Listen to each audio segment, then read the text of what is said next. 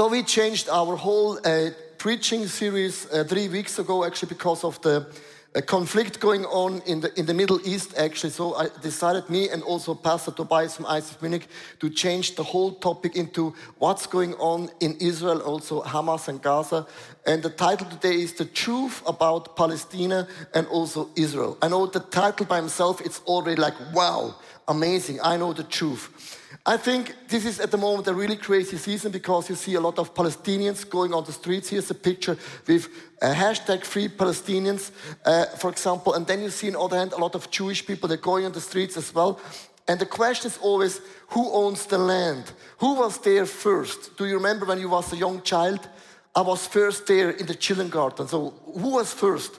And they say, I was first. No, I was first. No, my daddy was first. No, my grandpa was first. This is always a big discussion about who was there already in the beginning. And it's actually not an easy question. When you're going on YouTube and Instagram, and what you see is uh, what you see about the land. And here's a picture about the land that people, a lot of people say, but check out. In the year 1946, the nation become, belongs to the Palestinians. This was their land. All the green, you see it, all the green.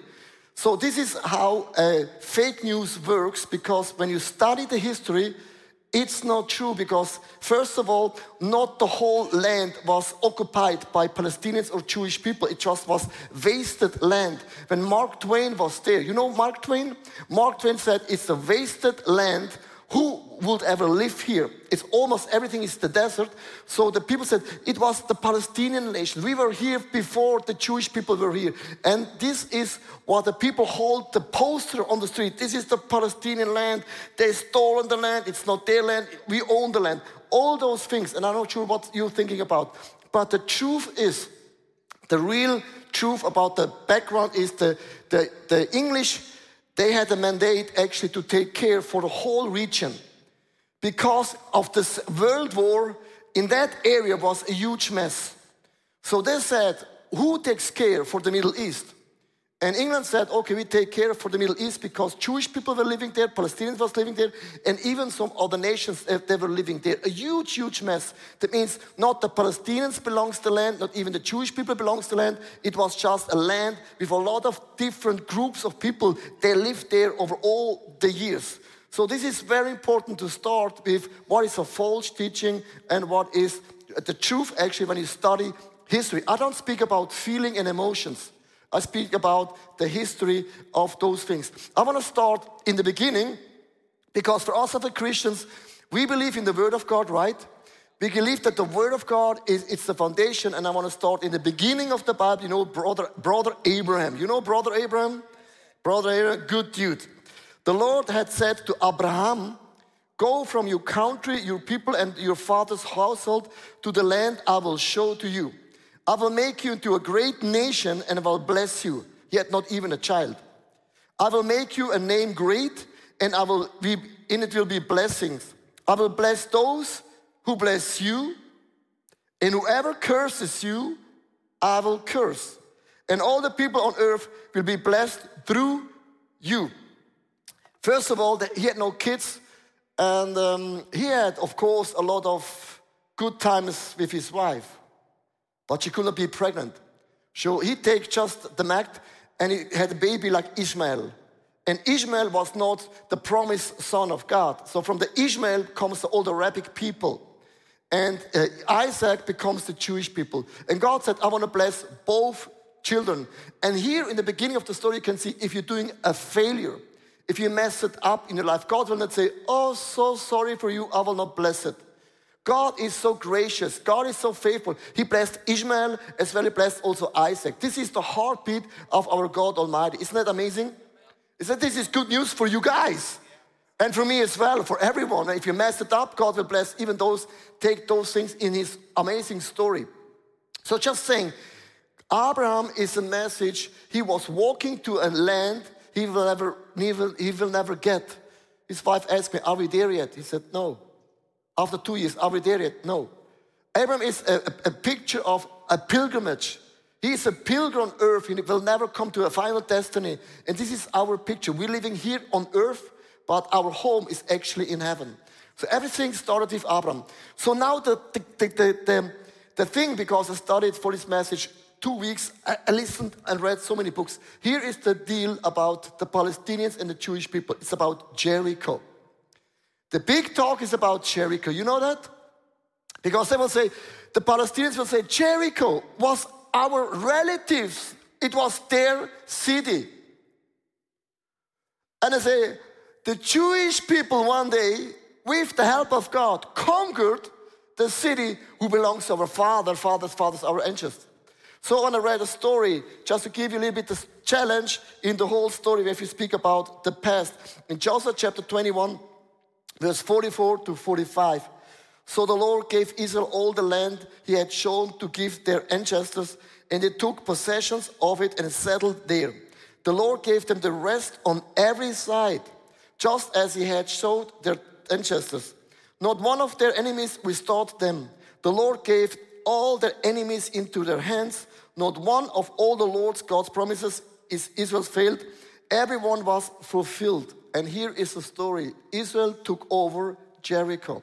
And there the whole mess starts. I want to show you a map that you understand the challenge about Canaan. Canaan and Jericho, in that nations, God said, I want to give you all those this land. But the Jewish people were not the only people that lived there. They had some Philistines and also some Canaanites and all crazy names of these uh, uh, people of group that lived there. So the challenge starts right in the beginning. If you say, This land belongs to God, I'm totally agree, but there has been a story that conquered Jericho, and the Palestinians will say, This was our city. But when you're going back to the history, there has not been like Palestinians, it was, was just a different groups of people. So when you're going back uh, before Jesus Christ came, in the year 80 uh, before Christ, they found a lot of different old buildings in, on, under the ground. For example, they could find inscriptions under the ground that, that the Jewish people, they lived there already for hundreds and hundreds of years already in that area. They were not the only one. That's the point. They were not the only one. If you ask yourself, who lived in Switzerland? I would say, I don't know, maybe a cow. They were not the only one. There have been people, but the Jewish people have been always in that part of land. So to make a long, long story short, 70 years after Christ, and here is like a game changer comes into the game. 70 years after Christ, Titus the emperor came to Jerusalem and they conquered whole Jerusalem and they killed one million Jewish people. That will be like whole Zurich. And they have done nothing wrong. They just were there. And the 100,000 people, they took them to Rome. And they emptied the temple, all the gold and all the silver and all the jewelries and also the menorah. They took everything out of the temple of the house of God. We're preaching often about the house of God. They took everything out from the house of God, brought it to Rome. And when you're walking in Rome and you are there, you see the Ark of Titus, Titus, beautiful. So they walked through and said, Hey, this is our victories. We bring in 100,000 Jewish back. And by the way, gold and silver and money and all the things we're getting super rich. So what have they have done with the money? And you see here by the titles you see here, because in our days you take a picture, but they couldn't take a picture. So they put this into the Titus arch. You can see the victory over Jerusalem. Are you with me? So they took the money and they built the Colosseum. If you ever say, oh my gosh, this is a beautiful building, it's a nightmare. They built that Colosseum with a part of the gold and silver from the Jewish temple. And by the way, they took the 100,000 Jewish people, could be you or your children or whatever, and they brought it for the gladiation fights. They killed them to the lion and the bear, whatever. It's a horrible story. What happened? The first diaspora happened. The Jewish people, the rest, they run and flee all over the world. Some flew to America, some to Europe, some to Asia. The Jewish people were, were all over the world.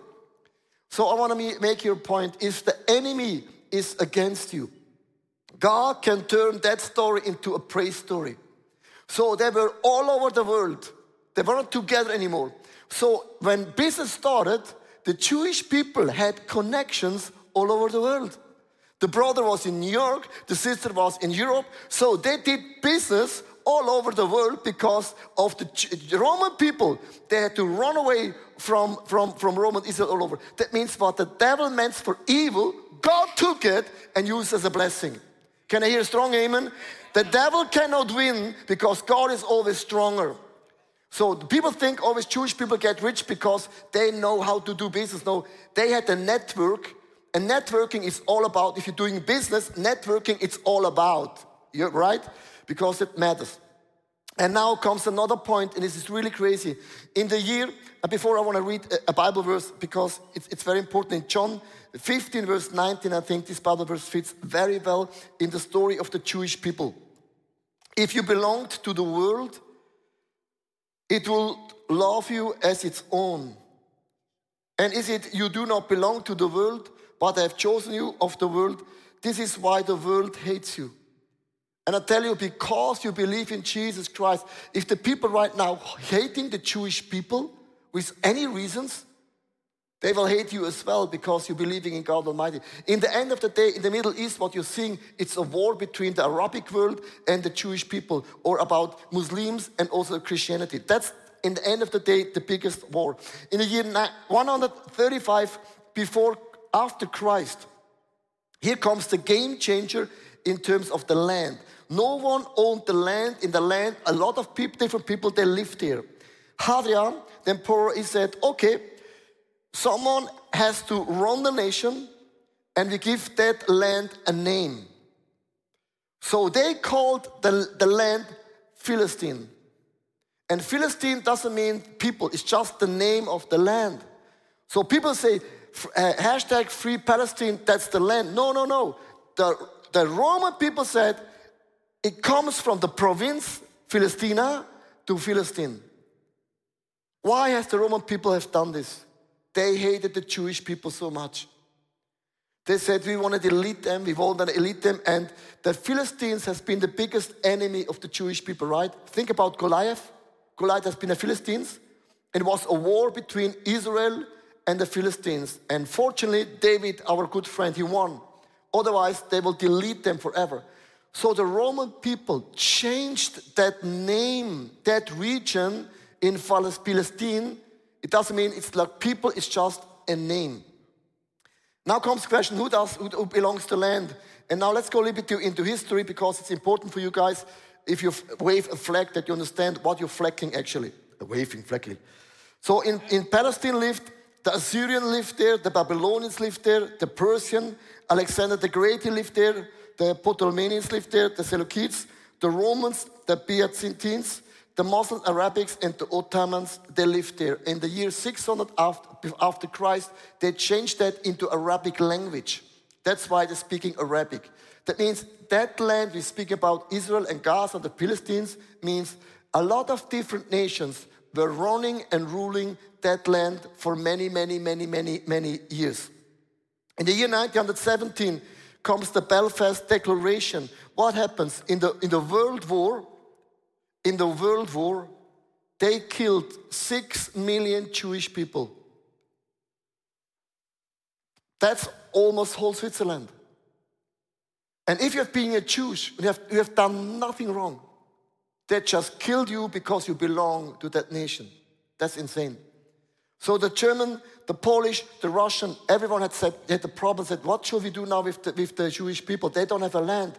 We don't want to have them in Germany, not in Russia, not even in Poland. I think we need a land for them because we had done so much damage to some people and now we need a land for them. So they made a declaration, we need a land for them. In the year 1922, uh, they made a mandate that said, now we have to establish a national home, not just a home, a nation home who belongs to the Jewish people and also maybe for some Palestinians. But we need for the Jewish people a piece of land. You have to understand that when they thought about it, here's a, a picture about the land because when you speak about Palestine, we speak about over, if you're crossing the Jordan River on this side, you see it was immense big. It was so big. They said, okay, uh, until the Jordan River, we hand over that piece of land uh, to the Arabic people. 70% they've given away to Arabic people. That means if the Palestinians are Arabic people, they said, just go there. There's so much space and so much land and so much wasted land. You could go there, and the rest from the Jordan River, we want to declare that land for the Jewish people. They can settle down forever. When you say free Palestine, was it, they had many, many opportunities to be in a piece of land bigger than Israel right now. So in the year 1947, the UNO made a decision, and, and write this down because this is very key in people asking you about Israel. The United Nations, they made a declaration we have a two state. We have the Jewish state and also the Palestinian state, like 50 50. If you see the map, like 50 50 or maybe 52 48, I don't know. Everyone had a piece of land and everyone was agree. So, because when people going on the street and say free Palestine, I will say, guys, you guys messed it up. You had 50% of the land. And now why you let's talk on a table. And I tell you why, because the Jewish people made a declaration to all the lands around Israel and Palestine in the 14 May 1948. And just you can read this. They said, We extend our hands to all the neighboring states and the people in our fort of peace and good neighbor boundaries and appeal to them to establish bonds of cooperation and mutual help with the sovereign Jewish people settled in its own land. The state of Israel is prepared to do its share in common effort to the advancement in the enter middle of East. That means we want to be peaceful as peaceful we can be. So listen to me. Day later, and there was agreement about the United States. We have two states, enough space for Israel and also for the Palestinians, right? One day later, it's a war broke out about the Six Days War. Uh, five nations were fighting against Israel. Before I go into the wars and all the peace, I'm going to read a story about Ezekiel chapter 28, verse 25. And this is a prophetic word from the Lord in the Old Testament. If you just say, I believe in the new covenant, and you're skipping the whole entire Old Testament, you don't understand the story of God. The Old Testament is very key for us to understand what is the plan and the will of God. You cannot understand the book of Revelation without the Old Testament. It all belongs together. When I gathered the people of Israel from all the nations where they have been scattered, I will be proved holy through them in the sights of the nation. They will live in their own land, which I gave to them, a servant of Jacob. God said thousands of years ago, that land belonged to Jacob, and you will enter the same land again. And here's the point uh, that the, the Roman people killed one million Jewish people. They were running away in the whole entire world. A lot of Jewish people, they lived all over in Russia, in America, in Europe, in Asia, all over. God says one day when, when the land belongs to the Jewish people, the Jewish people, they never have been born there. They will come back in their own land and they will stay there forever. But I want to tell you, that will be a challenge in the whole story. So let's check about the wars because people will say Israel has stolen the land. No, they have given Israel the land. It's a big difference between stealing and giving. If you are living in Switzerland, we don't like if you steal here. No, if you steal here, you cannot stay. Amen? It's not friendly. We don't steal here. That's not our culture. We are a giving culture. We give. So giving and stealing, it's not the same culture, right? So the, the United Nations gave Israel the land. They never took the land. It was given to them. That's the miracle in the whole story. If Jew, uh, Arabic people say, you have stolen the land. No, no, no, no, no, no. It was given 50 50. One day later, that's the point. Egypt, Lebanon, Syria, Iraq, and Jordan, they went into a war. What happened in the war? The war was not them. If we Swiss people, we have never done a war, but we very good in protecting everything. So when there's when someone is attacking you, you fight back, and when you're fighting back, you push them a little bit further away, right? This is how Israel came to a little bit more land because they pushed the enemy a little bit further away. you can see a lot of wars going on. I don't want to go in all the wars, but I just want to say to you guys Israel has done the last 70 years, they protect their land that United States has given them. Don't tell me the Jewish people, they're stealing land, is also gets given from United Nations to them. And it was enough space for the Palestinians, actually. So now it comes a problem, a challenge, which you find all over. It doesn't matter any topic. So I told you that only 20% of the Jewish people, they lived and were born in Israel. They had like an Arabic background. But 80% has been like in America, in Asia, all over the world. So they came back to Israel. But if you're born in, in America and you're Jewish people, you have a different mindset, right? You know about Starbucks and McDonald's and all those things. Now you're coming back and see skip up. So I'll tell you the story about Israel, and now this is very key for you guys. You have two kinds of people, the dove and the hawks. The dove and the hawks. And some people in Israel, they're more like doves. And the doves, they were saying, we're giving back the land. Every time when they attacked us, we took a little bit more land. I think it's smart for us if you give whole land back to the Palestinians because we want to have two nations in our, in our land. They said, returning the settlements, we built some houses in that area. It was not smart, we should tear it down. And they said, fighting the terror group with the people that said, we should not kill the Palestinians, we should kill the Hamas with the police. So my question would be, how can you kill the Hamas if they're living there in the, with the Philistines? But a lot of Jewish people, they're living in Israel, they're more like the dolphin. They say, we are not agree about the way how Israel is fighting back right now. Just I want to be really clear, not every Jewish people say, yeah, hallelujah, praise the Lord. A lot of people say, we are not agree. The Hawks will say, security comes to the armored force. If you do not have an army, so the enemy walks in because there's no protection. Army means we, there's a present and we are strong. They said, forceful against any threat, and the peace without foreign conditions, that means if you're coming from another nation, say what we should do. No, we can do whatever we want to do because we believe in that nation. And when you see this picture, the dove and the hawks, you start to realize Israel has already a problem. They are not united about what they do right now. When we pray for Israel, we pray for peace. That means God help them to be united in one vision, in one dream. You have all these two groups, right? Right now, if I share this message, a lot of people say, Yeah, come on, Pastor, we love it. And a lot of people ask me, Why are you going so extreme?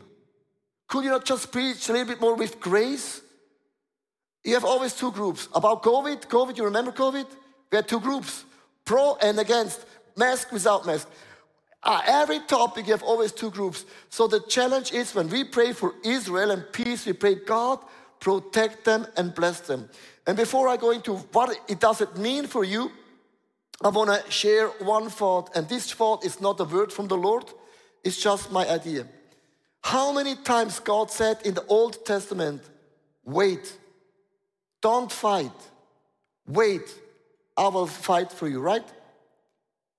And the next day, when they were attacked from Hamas, they fought back. And I, had to, I don't say right or wrong. Because whatever you do, it's wrong. There's not win. It's always, you cannot win. It's, it's horrible. If you're killing 1,400 people in one day, if this is your daughter, you will not say, wait. You will say, hey, no, no, no, no. It depends on which side you're. But I felt, why has God always said in the Old Testament, wait upon the Lord and I will fight for you? And very often God sent the angel and the angels were stronger than an army. And I don't say right now, I don't understand right now the whole situation, but I do understand from the biblical perspective that the land was a promise of God Almighty. This is all what I know. When I'm praying, I'm praying for the Jewish people and I'm praying for the Palestinians as well and I'm praying for Hamas as well because they need the Lord as well, like everybody else. So I want to close the message with two really practical statements what can I do with the message? Otherwise, it was just information, what we believe in transformation, right? The miracle of Israel shows all God is faithful. God is faithful. When God is promising you something, God will never withdraw his love from you. Never ever. You can do whatever you can do, but God will never run away from you. Never ever, never ever, never ever, never ever. So listen, Israel, God appointed a very crazy nation. Stubborn minded people, narrow minded people, egocentric. And when you go into Israel, Tel Aviv is the most sinful place on earth. It's like Sodom and Gomorrah in Israel. And then it's also like a Holy Land. They did so many crazy things over all the years. They were running away from God, never worshiped God. But in all the thousands of years, God has never stopped his commitment, his covenant with them, not for a moment. When we speak about amazing grace, it's undeserved, it doesn't make sense because when God says yes, a yes is a yes, and a yes will always be a yes. Do you know what that means for you? Whatever you do in your life, whatever you have done in your life, if God is for you, who can be against you? That's the story. No one can against you. And even God said, all the nations, they want to delete Israel. They want to take over the land. God said, this will, will never happen. And I'll tell you why. If God makes a promise, no one can change the promise. It reminds me about when Jesus was hanging on the cross, there were two thieves on the, on the cross. And one guy on the cross said, Jesus, remember of me. When you are in the paradise, remember me. And Jesus said to him, You will be with me in paradise, right? So the guy came to paradise. He was amazed. And people asked me, What is your story? Have you attended ICF? Have you given 10% in the church? Have you started a micro church? He would say, No. But what have you done? Oh, I, was on the cross. And then, yeah, I was a thief. Why are you here? He would say, I don't know. He said so. Do you know when you go in heaven? When people ask, What's your question? What is the story? You say, I don't know. I'm here because He said so. And that's our story. Undeserved. Doesn't make sense. He has never attended a Bible school, has never been to a get free weekend, he has never started a small group, nothing. And he's there. Do you know why? He said so. That's amazing grace. If God is for you, no one can be against you. Life is not fair, but God is always good in the end. And I want to close with the last point God keeps his promises. In 2 Corinthians chapter 1 verse 20, for no matter how many promises God has made, they are yes in Christ. And so through him is the amen, is spoken by us to the glory of God. God is faithful and God's promises will never fail. So, so think for a moment and it's very hard for me to imagine, but God said 1,000 years, it's for him like a day. 2,000 years like two days. We often think God is not here. God is saying, hey, I'm just gone for two days. So I want to give you an idea. When you are going out of the office on a Friday evening and shoot your email, you will not reply the email until Monday morning, two days. Right? Jesus said, two days is like 2,000 years. God has a different measure, how He counts about times and age. And very often, here's the point God never comes, and I don't know why, too early. I asked God the other day, I have just one request. Can you not perform one miracle a little bit earlier? Why always in the last possible moment? And God said, Because this is my style. I show you you cannot do nothing. And you're hanging like in the free fall and you're lost in time and possibilities. That's the moment I step in and perform a miracle in your life. And we have a miracle working God on the side. In closing, Israel, right now, the land, it's the biggest miracle that God is alive, that God is in charge, and God rules over everything and no one can win. And I know the last fight will be in Israel, that the Bible says so. That's why don't be confused what's going on. This is just a sign. Everything can go so fast. And when the Lord comes back in Israel, I want to be ready. I said, I'm not shocked, God. I waited. You know, I heard a story about a very famous singer in America. She will perform in uh, Taylor Swift. Taylor Swift in, Amer- in Argentina. People were camping for four months for her. Crazy. For her. You can see it on YouTube. But I asked the question, what's about me? I'm camping right now. I God, I'm ready, I'm waiting. I don't work anymore. So that's that's my attitude. I want to be really ready for the kingdom of God. And my question when I hear about the war, first of all, I pray for everyone. Secondly, I'm for Israel. Because that's God's people and I don't want to mess with God. And thirdly, what's about my own heart? If my heart is right, have I forgiven people? Or do I fight some fights that God want to fight on my behalf? That's all the questions I have. So I want to ask you, can you stand for a moment live, online, and micro churches? And I would love to lead you into a prayer.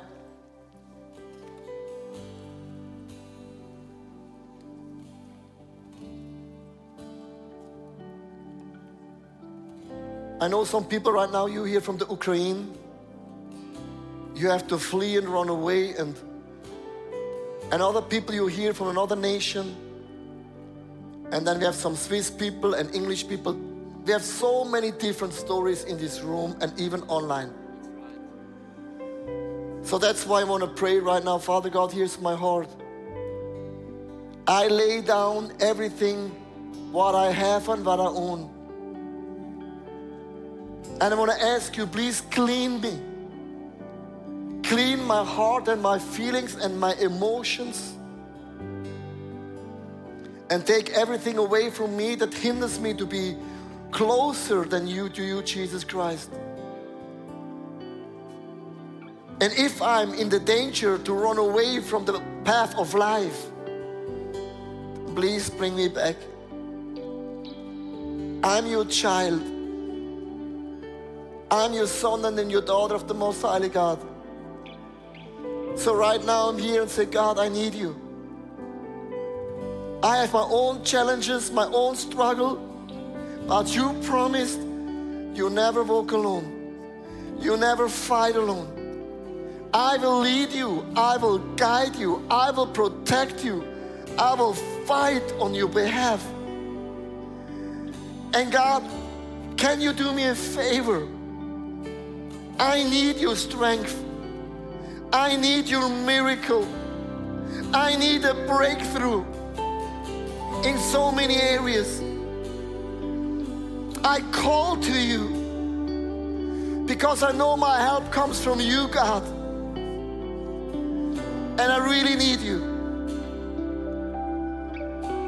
So, right now, I want to be quiet for a minute. I want to say to you guys, everyone in this room, you have a challenge and God is with you. God can hear, God can see, God recognize everything. And with a hearing God, the Bible says, we have because we asked Him. And let's have a moment where we ask God to intervene in a miracle in our lives.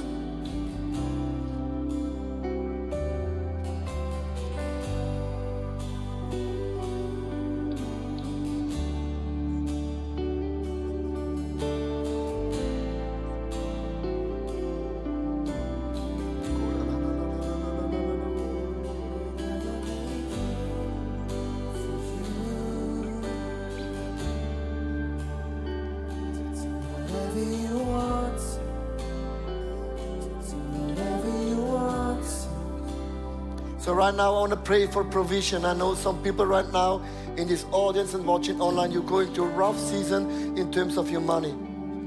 And I really do believe that God is your provider. I don't know how, I don't know when, but I know this is the characteristics of God. And Father God, I pray for all those people that are going through a rough season financially right now. Maybe you have lost your home, Maybe you lost your family. Maybe you lost your job. Maybe you're going through a horrible season, but right now I'm prophesying over your life God is your provider. So God is the one who opens doors. God is the God of opportunities. God says, I want to give you enough for one day. God, we're asking right now from all my brothers and my sisters, they're going through a rough season. Bless them with your anointing, with your ideas, possibilities, with connections, with the favor of God. And I pray right now a financially blessing of your life because God is your provider. Shondolo babara baba ka shendele bebe se. Shodolo boro sondolo bobo